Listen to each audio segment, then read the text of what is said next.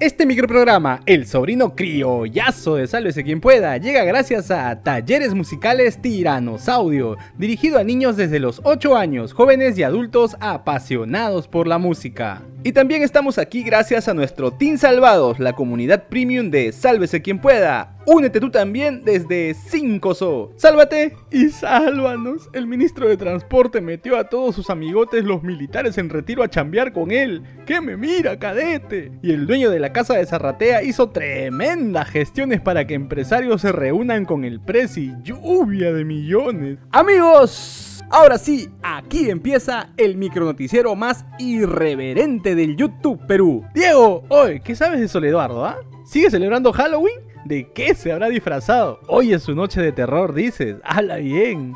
Y mandarle a Sol un beso. Ahí está. Uy, hoy, hoy no duerme. ¿eh? Que, que él es también un bebito fufió, por supuesto que sí.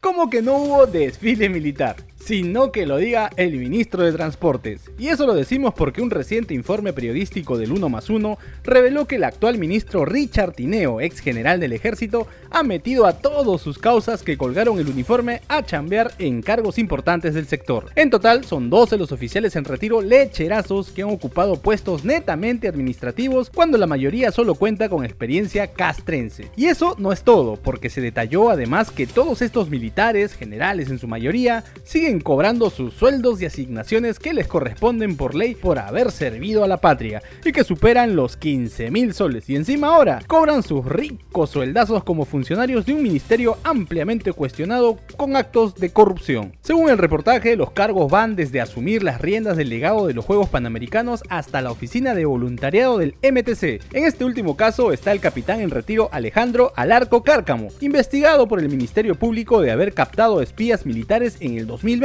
para hacer trabajos turbios contra los fiscales que investigaban al entonces Contralor Edgar Alarcón. Sí, la joyita que se salvó por el Congreso de ser inhabilitado por desbalance patrimonial, tal como lo descubrió el periodista Ángel Páez del diario La República. No cabe duda que no solo la sombra del partido Unión por el Perú, sí, la misma que siempre se mostró a favor de la liberación de Antauro y Gorumala, lo persigue. Ahora tal parece que le habría abierto la cancha a sus amigotes de promoción del ejército y hermanos de armas. como guarda? ¿Qué me mira ministro? ¿Quiere una foto mía Galato? Porque la verdad es que no nos imaginamos a un civil ocupando puestos importantes dentro de las Fuerzas Armadas.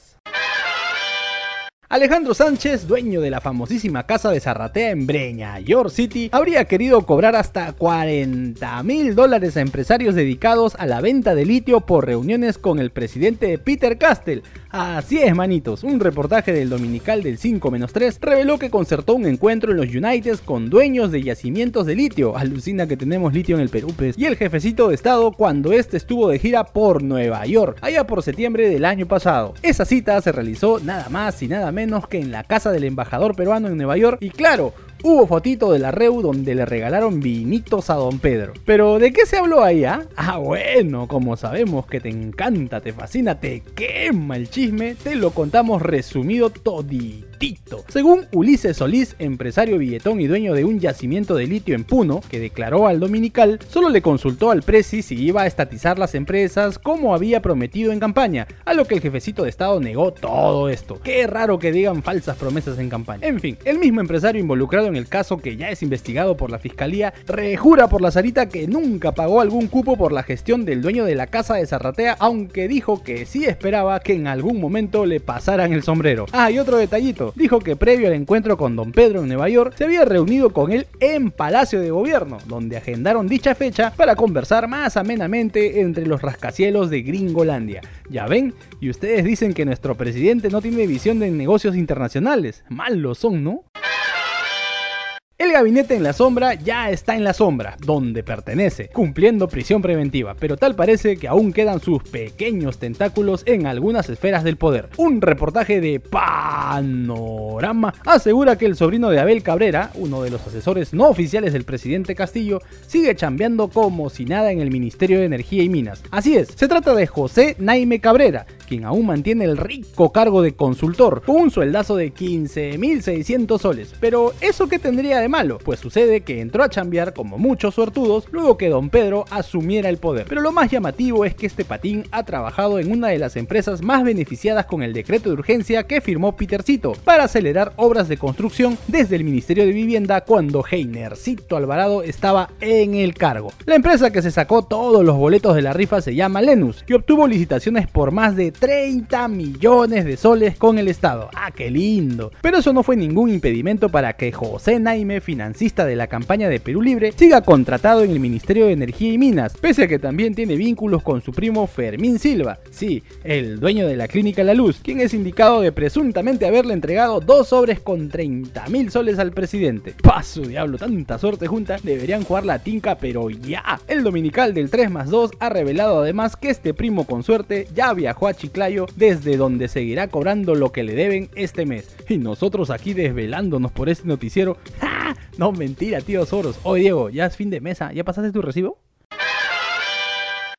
Ahora es momento de pasar el sombrero. Apoyen Chorris, denle like al video, suscríbase al canal y sobre todo, activa la campanita, urri.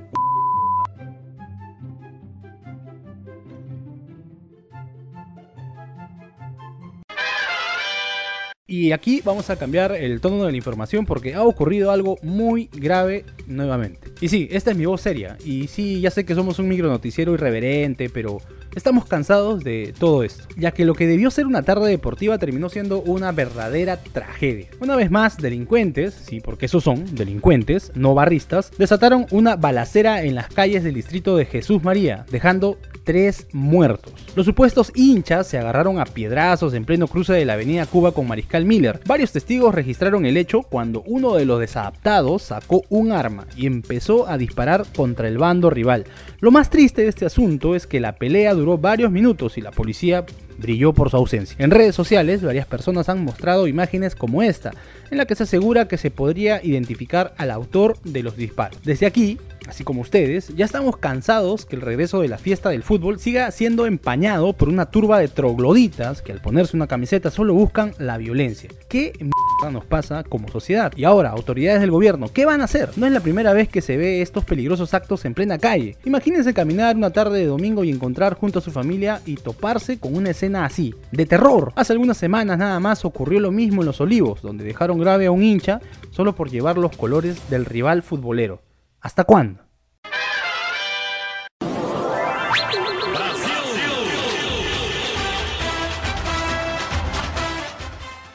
Y se conocieron los primeros resultados más grandes del mundo en Brasil, tío, el ex condenado por corrupción en el caso Odebrecht, Luis Ignacio Lulinha da Silva, ganó las elecciones en tierra de Ronaldinho y Ronaldo, el fenómeno, claro. En sus primeras declaraciones y tras vencer a su rival Jair Bolsonaro, Lulinha dijo que su primer objetivo será acabar con el hambre en su país, tal y como hizo en su primer gobierno.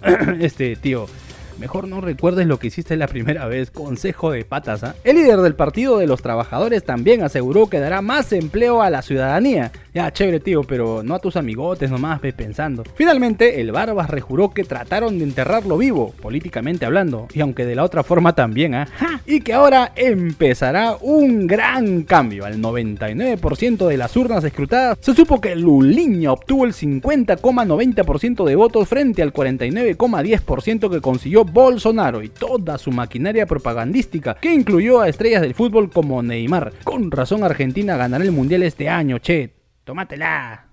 Aviso parroquial. Ah, por cierto, amigos, esperamos que pasen un gran Halloween cantando harta música criolla. Mañana no hay noticiero, por lo tanto nos vemos el miércoles. Nosotros también queremos un feriado, pe, aunque dicen que no lo merecemos. Y para todos esos que seguramente van a saltar pidiendo noticiero, Juanito, te paso el link del documento y hazlo tú, perre. Listo, nos vamos. Si te gustó este micronoticiero, dale like, comparte el enlace con todos sus contactos, suscríbete y activa la campanita. Vamos rumbo a los 100.000 suscriptores. Y si quieres ser parte del equipo de producción, únete al Team Salvados desde 5 soles. Si no sabes cómo, en la caja de descripción te dejamos un link con un suculento tutorial. Hasta mañana. Chau, chau, chau, chau, chau.